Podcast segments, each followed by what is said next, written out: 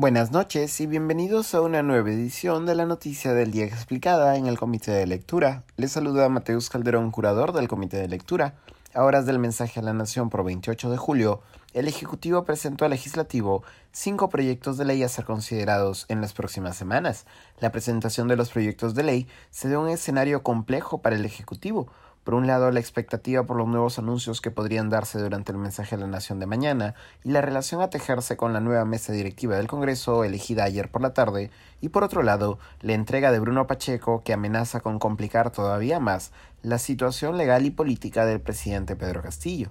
el más importante de los proyectos de ley presentados al Congreso, reconoce el derecho al cuidado y establece la creación del Sistema Nacional de Cuidados, demandado largamente por el Ministerio de la Mujer y Poblaciones Vulnerables. El proyecto reconoce como actividades de cuidado a, cito, aquellas destinadas a proveer alojamiento y limpieza del hogar, comidas y refrigerio, vestimenta y cuidado de prendas, gestión y administración del hogar, entre otras actividades relacionadas. Además, también establece como titulares del derecho al cuidado a, cito, aquellas personas que se encuentran en situación de dependencia, particularmente los niños, niñas y adolescentes, las personas con discapacidad, las personas adultas mayores en situación de dependencia o fragilidad, como quienes proveen trabajo de cuidado remunerado y no remunerado, el artículo 2 del proyecto de ley indica que, cito, son principalmente las mujeres en su diversidad quienes asumen esta responsabilidad, promover su incorporación como bien público fundamental para la sociedad y lograr que se reconozca su contribución